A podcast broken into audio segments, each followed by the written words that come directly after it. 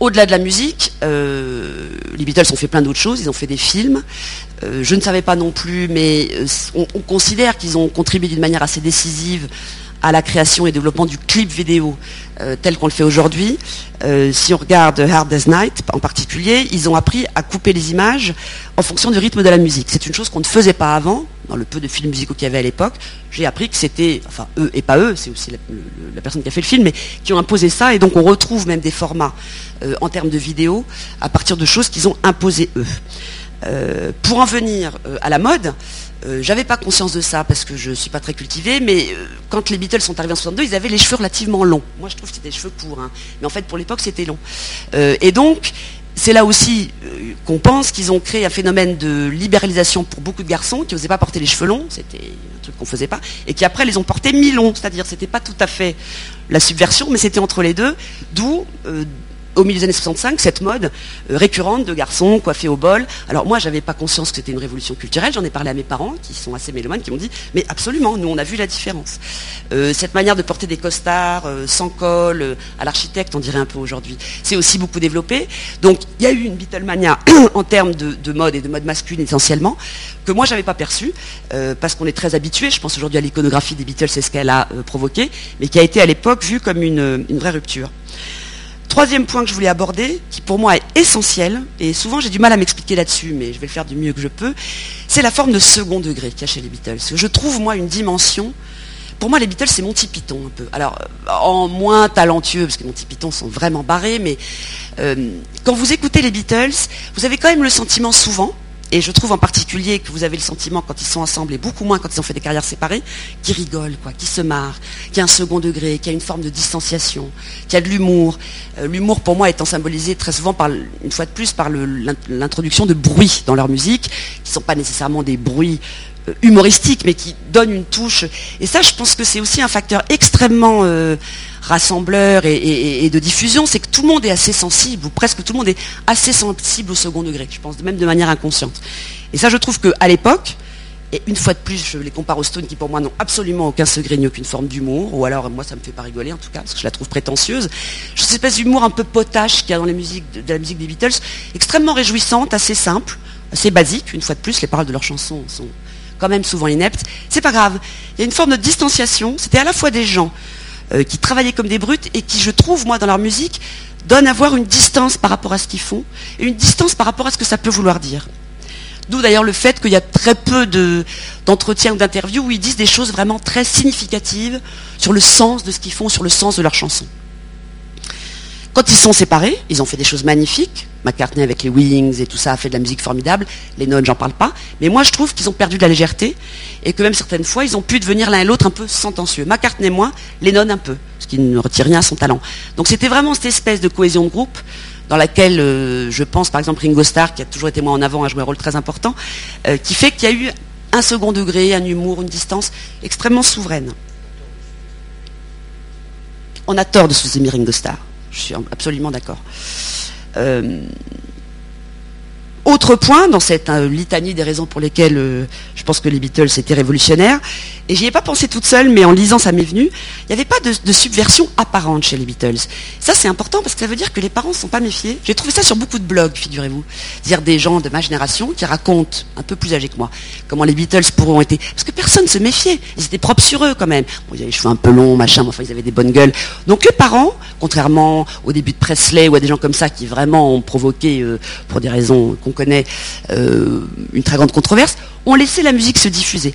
Et il n'y avait pas de subversion apparente, ni dans les paroles, ni dans le style de musique, ou en tout cas on s'en rendait pas compte, puisqu'une fois de plus, c'est l'itération et la création qui ont fait qu'on s'est aperçu qu'il y avait subversion et dévoiement. Donc ce qui a permis une espèce de Beatlemania de se répandre très rapidement, notamment aux États-Unis, qui à l'époque était un pays encore extrêmement puritain, en particulier en, termes de, styles musicaux, c'est que personne s'est méfié. Et que les jeunes ont senti dans ce groupe-là l'occasion de rigoler, de faire autre chose, sans se mettre en porte-à-faux nécessairement, avec euh, des générations du dessus, la société en général. D'ailleurs, les Beatles n'ont pas tellement écrit sur l'évolution de la société. Les Beatles n'ont jamais écrit sur le sexe. Il n'y a pas une chanson des Beatles qui parle directement de sexe. C'est un peu fleurette. Et... Donc il n'y avait rien qui paraissait ni subversif, ni de nature à être contré. Alors qu'à mon avis, moi je pense que c'est une musique très subversive, mais sur la construction de la musique. Oui, Do It on the Street, une chanson. tu écoutes le, répertoire d'autres groupes à l'époque, c'est quand même, le but c'est de parler de ça, quoi, parce qu'on n'en parlait pas ailleurs. Eux, franchement, euh, c'est quand même aussi beaucoup les histoires d'amour et les regrets et l'amour perdu. A un truc quand même pas très, révolutionnaire, quoi. Et je pense que c'est là qu'on voit que, en tout cas, à mon sens, leur vrai apport, c'est la subversion qu'on voit pas et qu'on voit après, et qu'on voit dix ans après, et qui se développe, et qui reste quand même beaucoup plus forte que s'ils avaient simplement écrit des textes de chansons très euh, révolutionnaires, très subversifs, mais qui auraient été datés du coup. Euh, et c'est pareil, quand ils se séparent, ils deviennent plus militants, pas McCartney du tout, mais Lennon, et je trouve pas que c'est nécessairement plus de force, c'est-à-dire que je imagine qu'une très belle chanson aurait, à mon avis, eu plus de poids si elle avait été faite par le collectif, pour d'autres raisons, parce qu'ils y auraient introduit autre chose. Donc je pense que séparés, ils ont perdu, en tout cas selon moi, beaucoup de, leur, euh, de leur dinguerie et, de leur talent. Euh, pour finir, ça c'est un point important, je pense, euh, en, matière de création. Une des choses qui, me fait penser, ou, qui c'est vraiment un groupe qui introduit une rupture, c'est que on les voit comme un groupe très soudé et très harmonieux. Ça a duré que 8 ans, hein, ce qui prouve qu'ils n'étaient pas si soudés que ça, à mon sens. Et en, même temps, quand on les regarde de près, qu'on les prend chacun, c'est là où on revient à Ringo Starr, on s'aperçoit que c'est ce qu'un auteur anglais appelait collaboration of the opposites. Ils étaient en fait très très différents les uns des autres, avec des rêves très différents, des manières de voir le monde très différents. Et c'est la glu entre les quatre euh, qui a fait euh, que ça a fonctionné. Et je pense que ça peut être comme ça dans beaucoup d'autres univers créatifs. Il y a un univers que je connais un peu euh, pour des raisons personnelles qui est l'architecture. J'ai souvent vu ça chez les architectes. Les architectes les plus talentueux ne travaillent pas seuls, contrairement à ce que pensent les architectes français, qui se drapent dans leur comment dirais-je, dans leur isolement et qui du coup, à mon avis, perdent beaucoup. Mais quand vous regardez la manière de travailler de beaucoup d'architectes américains, aujourd'hui d'architectes chinois ou indiens, sont des gens qui justement favorisent l'insertion dans leurs équipes de gens très éloignés d'eux a priori. Alors j'enfonce une porte ouverte en disant ça, hein. n'empêche que quand ça marche pas comme ça, ça marche moins bien. Et quand ça marche comme ça, ça marche. Donc il y a eu une assez belle analyse sur les, opposés qui a été faite des Beatles, consistant à dire Lennon avait une vision, une amplitude, et avait quand même envie de bouger euh, les gens et de choquer un peu. McCartney était totalement euh, réfractaire, mais sourd à ça. C'est-à-dire que son karma, c'était pas du tout. En revanche, il voulait amuser les gens. Et c'est quand ces deux-là sont mis ensemble qu'on a trouvé à la fois chez les Beatles la vision d'un progrès musical, d'une recherche permanente, et d'une musique qui reste quand même extrêmement festive la plupart du temps, même quand elle est mélancolique ou nostalgique, et qui a quand même un fort goût d'entertainment. Chose sur laquelle Lennon n'avait pas réfléchi, à laquelle Paul McCartney a réfléchi. Elle a aussi un goût de rupture qui est probablement plus l'univers de John. Ajoutant à ça Harrison qui est probablement le plus effacé du groupe, mais qui par la suite, lui, a poursuivi des influences qu'il n'a peut-être pas réussi à importer autant qu'il le voulait dans le groupe. Et Ringo Starr, je suis d'accord avec Lucas, qui est totalement méconnu et qui a apporté, notamment quand on regarde ce qu'ils ont fait à Abbey beaucoup euh, d'apports créatifs, euh, euh, ludiques, euh, onirique et joyeux que n'avaient pas les deux premiers.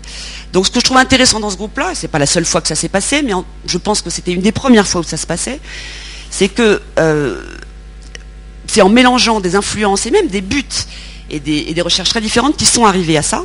Mais je pense que ce qui a été leur force a aussi été leur faiblesse, et que la raison pour laquelle ça a duré que 8 ans, c'est parce qu'en fait ils étaient profondément différents.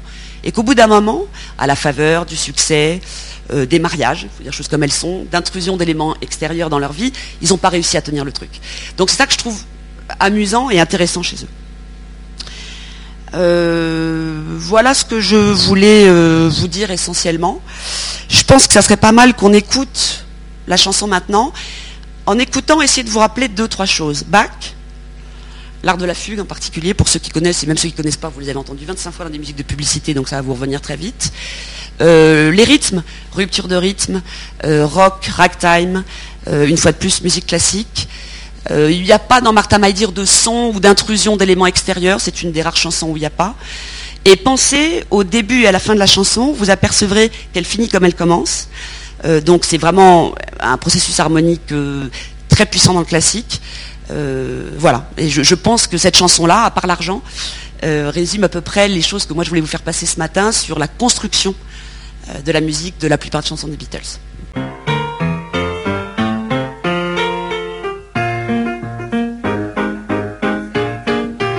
C'est un rythme qui n'est pas classique, même si le phrasé reste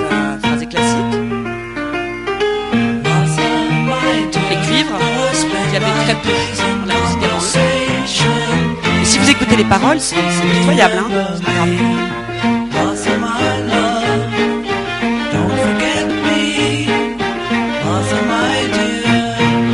Et là, vous avez l'intrusion de la musique un peu.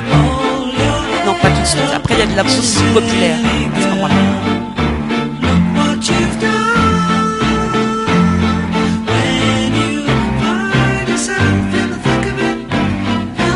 En deux minutes, il y a le rock qui débarque.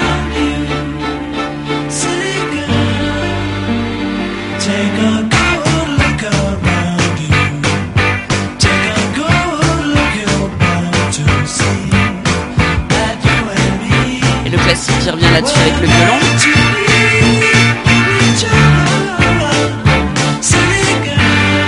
Et là, tout d'un coup, un instrument. Ah, pas encore là. Il y a du basson à un moment, qui est un instrument pas très léger. Là, c'est pareil, on retrouve la fugue.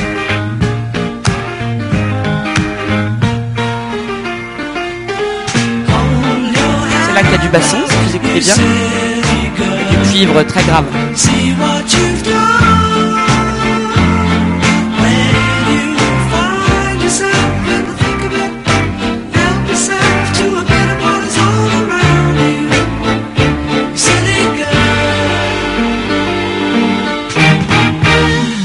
à la fin qu'on revient au début en fait.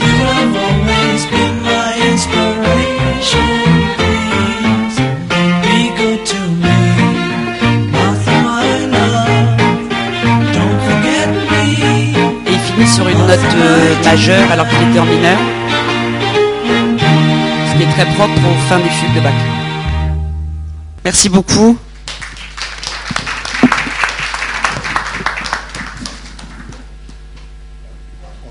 Oui, oui. Alors une fois de plus, euh, je suis pas musicologue, hein, donc euh, si vous avez des questions ou des commentaires, moi ça m'intéresse de savoir ce que, parce que j'aime bien poser des questions, ce que des gens de votre âge, c'est-à-dire beaucoup plus jeunes que moi, est-ce que vous écoutez encore les Beatles? Est-ce que ce que je vous dis vous parle? Est-ce que vous pensez que je suis une vieille chouette euh, C'est intéressant pour moi. Bonjour. Euh, moi justement, je connais pas trop les Beatles, à part les, les grands classiques, euh, ceux que les parents nous ont fait écouter. Et du coup, je m'interroge sur le quatrième, le nom du quatrième Beatles, qu'on parle de Ringo Starr, John Lennon. George Harrison. Et justement, vous pouvez nous parler un peu de lui, parce qu'on a parlé de Ringo Starr qui a joué Ouais. un rôle. Euh, on parle souvent de- moins de lui parce que c'est quelqu'un qui s'est moins mis euh, en avant. Alors, moi, le peu que je sais de- des parcours de ces quatre-là, en tout cas, Harrison, il y, a, il y a deux ou trois choses intéressantes. Euh, la première chose, c'est qu'avant qu'il se forme, Harrison était celui qui avait le plus joué avec des groupes et qui, du coup, avait euh, appris plutôt à se fondre un peu euh, dans une entité collective. D'où le fait qu'ensuite, il a été moins euh, emblématique, indépendamment d'une question de personnalité, qui faisait que c'était un très, grand, un très très grand timide. L'apport d'Harrison aux, aux Beatles, c'est vraiment l'intrusion de la musique orientale. Il en écoutait quand il était petit, je ne sais pas où il la trouvait parce que c'était, il était fasciné par l'Inde. Quand ils sont partis dans leurs ashrams et tout ça, c'est vraiment lui qui les a emmenés là-bas. Il avait une vraie oreille et un vrai ton sur ce type d'instrument très particulier, la sitar. euh, il y avait des instruments aussi comme le balalaïka qu'ils ont très peu utilisés, hein, mais que lui savait jouer. Donc son apport dans le groupe, c'est vraiment ça. C'est non seulement on prend des musiques que tout le monde connaît et que, que jusque-là les gens n'ont pas mis ensemble, et en plus on va chercher principalement en Inde, euh, euh, ces instruments-là. C'était aussi probablement le plus folk des Beatles, c'est-à-dire qu'ils ont commencé, ils ont fait du folk, hein, les Beatles, mais ils ont arrêté assez vite et lui a toujours gardé ça. Si vous regardez ce qu'il a fait par la suite seul, il a fait soit de la pop, soit du folk, et il a beaucoup joué en groupe. C'était un type qui faisait beaucoup de concerts pour les causes caritatives et tout ça, avec Clapton ou des musiciens comme ça qui sont pas des musiciens tout à fait proches de l'univers des Beatles a priori. Donc c'est vraiment euh, son principal apport. Il avait une très très jolie voix, ça se voit quand on écoute ce qu'il a fait après, qui est un peu, qui, est moins, euh, qui est moins timbré que ce qu'ils ont fait ensemble. Il a une très très jolie voix assez haute, euh, voilà. Et en termes de personnalité, c'était un type plutôt timide, donc euh, euh, il, a appris à s'effacer. Je crois que les individualités lourdes aussi, comme Lennon et McCartney, étaient probablement très dures à porter. Il a essayé de faire un peu de diplomatie au moment de la dislocation du groupe, il n'y est pas arrivé. C'était un type plus réservé et moins emblématique que les trois autres et surtout que les deux autres. Juste deux choses. Il a composé la chanson qui est pour moi la plus belle des Beatles, comment? Ah, Something, bien sûr, Something, absolument, Something. Mais je pensais à While My Guitar Gently Weeps, qui qui est- sublime, mais Something est sublime aussi. Donc c'est un, compositeur. Ouais, c'est lui qui chante. Euh, Ça pose la question de savoir est-ce que Lennon et McCartney ont, comme d'autres, euh, comme Mick Jagger par exemple, ont, ont tiré vers eux une couverture qui a des conséquences en termes de droit parce qu'ils ont quand même composé 90% des chansons des Beatles. Mais je pense que les autres ont contribué à des, chansons dont ils n'ont pas perçu les droits ensuite. Enfin, bon. Et puis il y a un film de Scorsese sur George Harrison que, que je vous recommande et qui est absolument super et dans, lequel il y a notamment une scène où, enfin, moi j'étais vraiment mort de rire. Ils étaient dans un dans une maison, ils composaient en permanence, etc. Puis il y a une bande de, de Hells Angels qui est arrivée, qui s'est installée euh, dans, dans la maison euh, sans demander la permission, évidemment, des mecs très très très violents. Et la question était de savoir au bout d'un moment comment on les fait sortir. Et c'est George Harrison qui les a fait sortir avec de la philosophie indienne, en disant voilà, vous êtes à l'intérieur de la maison, mais il y a l'extérieur, il y a le yin, il y a le yang, etc. Et dehors, c'est peut-être plus à l'intérieur que dedans et tout. Et les mecs sont partis. Comme quoi, c'était pas le moins efficace moi, j'ai juste vous décortiquiez tout à l'heure la, la, Martha Maïdir. Et en fait, moi qui, enfin, j'ai beaucoup de vinyle et je suis toujours adepte de la platine. Vous avez raison. Et quand mes enfants écoutent les Beatles, j'entends pas le même son, donc je, les initie un peu. Et quand je leur mets les albums, ils découvrent justement les instruments qu'on n'entend pas dans le son, le son compressé. Absolument. Donc j'invite les gens, s'ils veulent écouter des Beatles, euh, à avoir une platine. Et quand on l'écoute là, moi-même, je, c'est plus plat pour moi que ce que j'écoutais quand j'étais enfant. Moi, j'ai une fille aînée qui est musicienne et qui va dans une école, enfin, qui fait de la musique dans une école de musique contemporaine. La première chose qu'on lui a fait faire quand elle est arrivée il y a trois ans, c'était découper deux ou trois chansons des Beatles. ils avaient séparé les pistes parce qu'il y avait des gosses qui avaient des formations classiques et ils sont tous retrouvés. Il y a des gosses qui n'aimaient pas le rock, mais qui ont retrouvé. C'est là, à mon avis, le vrai génie, c'est celui-là. C'est-à-dire, il y a le tout, puis quand on découpe, on dit ben en fait oui, ben voilà ça me parle parce que moi c'est ça que j'aime. Puis un autre va dire moi ça me parle parce que Bach, euh, j'en ai joué tellement que ça me rappelle du Bach. Ça c'est quand même, euh, je trouve, un truc de manipulation un peu. C'est là où Lennon et McCartney étaient quand même mon avis les plus forts. Un peu roublard, mais assez formidable en termes de, processus créatif, je trouve. C'est vrai qu'on passait, quand on passait sur l'enceinte gauche ou droite, on n'avait pas du tout les paroles. Les premiers karaokés, moi c'était comme ça qu'on les faisait, et c'était super sympa. Quoi. Il était beau, surtout George Harrison, pour répondre à votre question. C'était le plus beau des quatre. Juste pour rebondir en tant que fan absolu des Beatles, mais nous, c'est père en fille qu'on se transmet. Bah, comme chez moi. Je collectionne les vinyles, euh, voilà, la platine, j'ai une belle technique euh, qui a mon âge, bon bref. Et juste pour euh, rebondir sur George Harrison, c'était le plus jeune aussi. Oui. Donc c'est ce qui faisait qu'il était aussi un petit peu plus en, retrait. C'est Material, Material World, en fait, le film de Scorsese dont tu parles, qui est excellent. Donc Fatou, si tu veux, enfin moi je l'ai, sinon je te le prête. Et il y a aussi le concert pour le Bangladesh qui est de 71 ou de 73, je ne sais plus. C'est le premier grand concert caritatif. Tu as Dylan, euh, tu as euh, euh, Clapton, enfin, et c'est voilà. Alors il y a le début aussi, mais j'aime un peu moins. et, et, là, on voit tout le talent de, d'Aris. c'est lui tout seul et, et, c'est absolument magnifique. Donc si tu t'intéresses un petit peu à lui, je peux te prêter des, des DVD, enfin, sinon tu trouves. Il y a une chose que j'ai oublié de dire, d'ailleurs, je pensais à Dylan. Parce que c'est très bien de, faire l'apologie des Beatles dans tous les sens, mais la vie est aussi une affaire de circonstances. Et en lisant et en travaillant avant de venir ici, je me suis enfin, aperçu qu'ils sont aussi arrivés à un moment, en particulier aux États-Unis, où le rock était un peu en train de décliner, où la musique folk avait pris un ascendant énorme. Dylan, euh, Rodriguez que personne ne connaissait, mais c'était pas seulement Dylan, il y en avait plein. Et ils ont apporté, de ce point de vue-là, une nouveauté telle que les Américains qui n'écoutaient pas du folk, parce qu'il y a beaucoup d'Américains qui n'écoutaient pas du folk, se sont dit, ça y est, il y a un truc nouveau. Et donc, il y a pas mal d'auteurs qui ont écrit là-dessus qui disent, qu'il y a eu une espèce de, comme un merger en matière financière entre une culture folk américaine, ça a été leur grand marché quand même au début, hein. Bon, qui était euh, sur le vent du panier, mais qui emmerdait quand même un certain nombre de gens, c'est-à-dire des gens qui, et puis eux, tout d'un coup, qui arrivent, et c'est la combinaison de ça qui a fait aussi qu'ils ont explosé. Peut-être que dans des circonstances différentes, à des périodes musicales plus riches d'un autre point de vue, ils auraient eu moins de mal à, débouler comme ça. Mais ils sont vraiment arrivés à un moment où l'Amérique avait besoin de quelque chose de nouveau. Elle avait eu Presley, elle avait eu le rock en tant que tel, qui avait, euh, à la fois en termes de société, de mœurs, et, puis il y avait une espèce de creux avec Bob Dylan. Enfin, c'est pas un creux, mais il y avait que Bob Dylan, ou, quasiment. Et du coup, le fait de tomber sur autre chose, et c'est là-dessus que j'ai retombé sur les blogs des filles qui disent en plus c'était vachement bien parce que les parents se méfiaient pas donc on pouvait y aller, euh, explique aussi que ça a fait boule de neige d'une manière extrêmement rapide et, euh, mais c'est ça.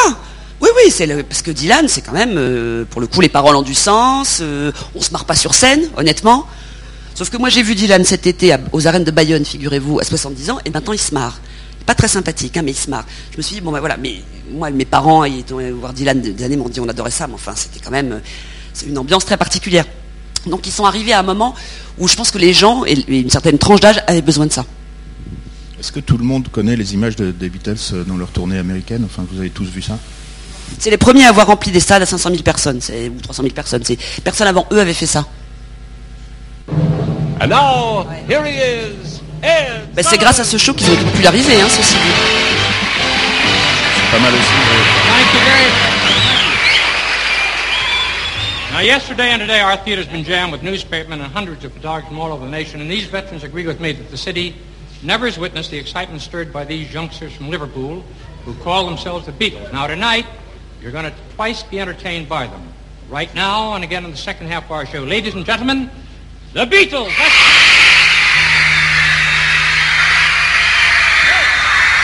Ils sont propres sur eux, hein, quand on les voit comme ça. Il n'y a pas de...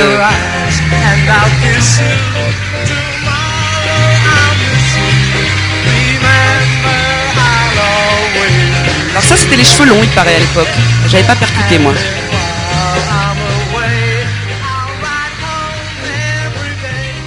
Il y a, une, question... Euh, je parle de Bach. Oui.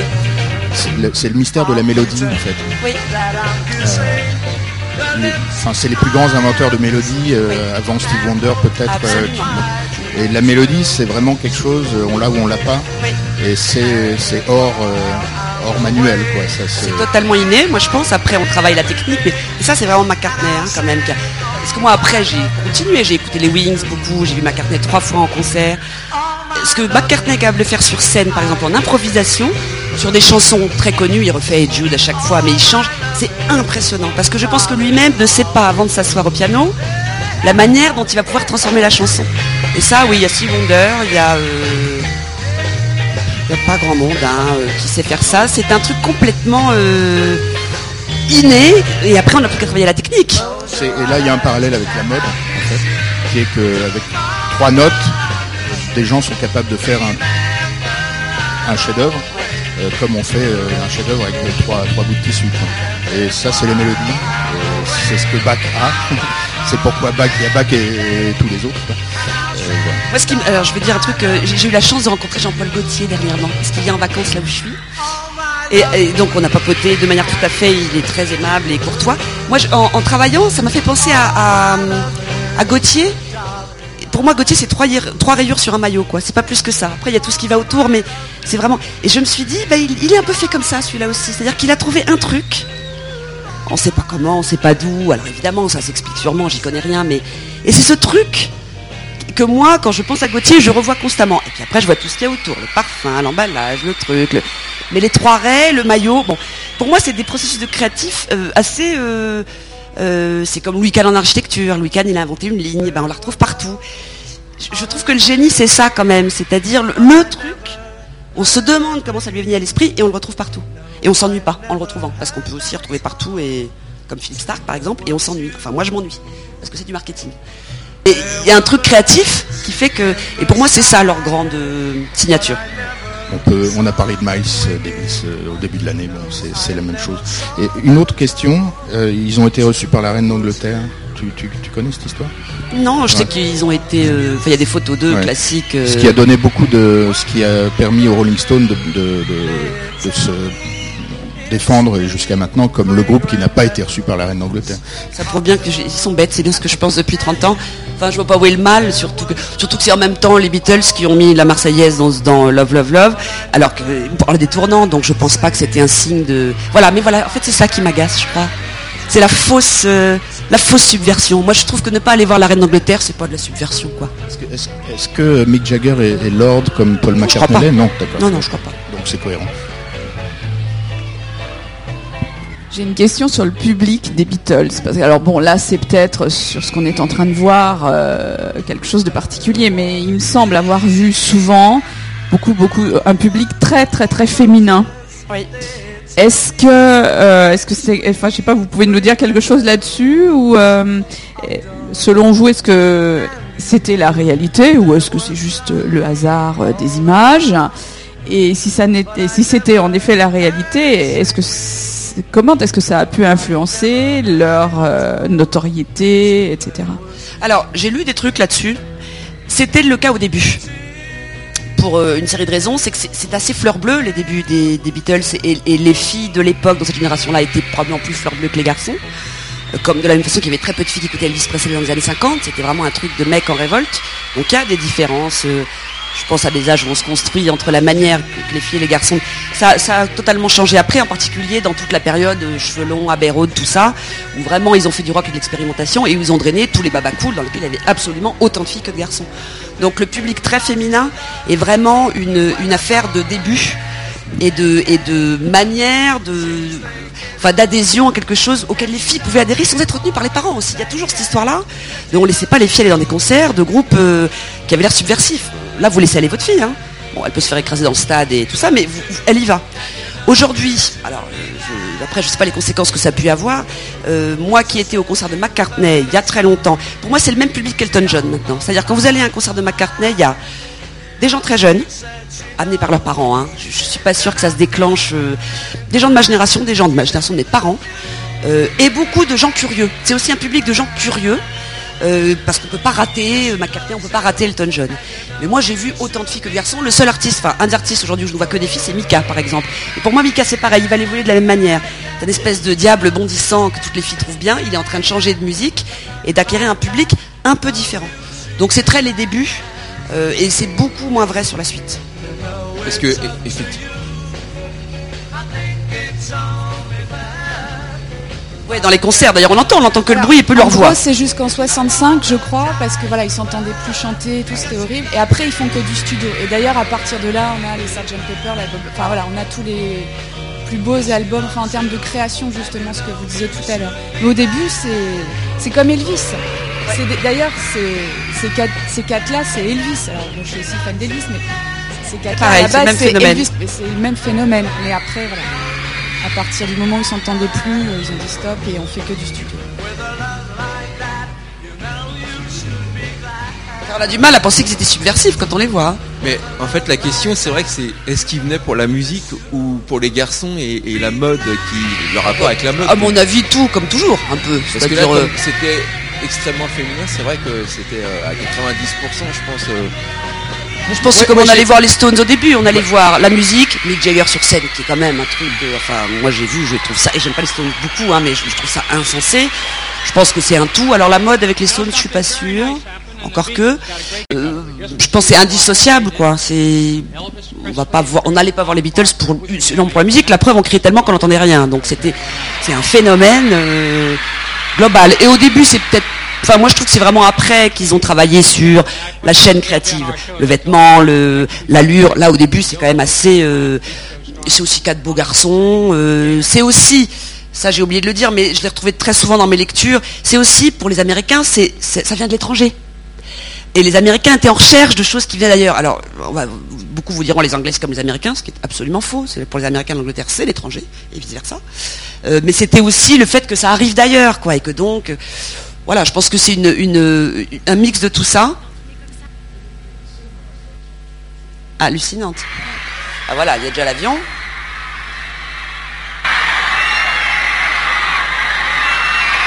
Là, on retrouve Bob Dylan avec la casquette quand même, hein. Un peu.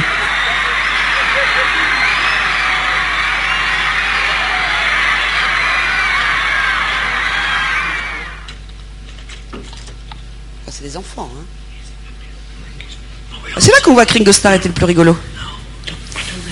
C'est lui.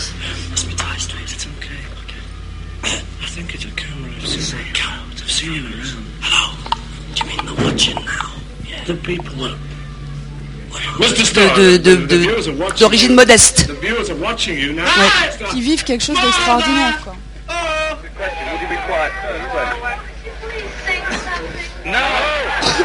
Stan?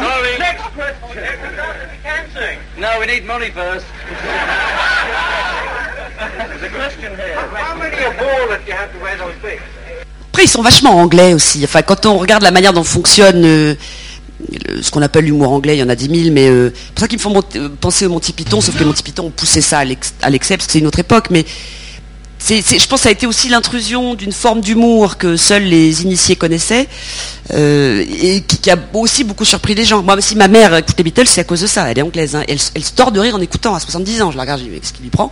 Parce que ça lui rappelle son enfance, euh, espèce de causticité euh, permanente surtout.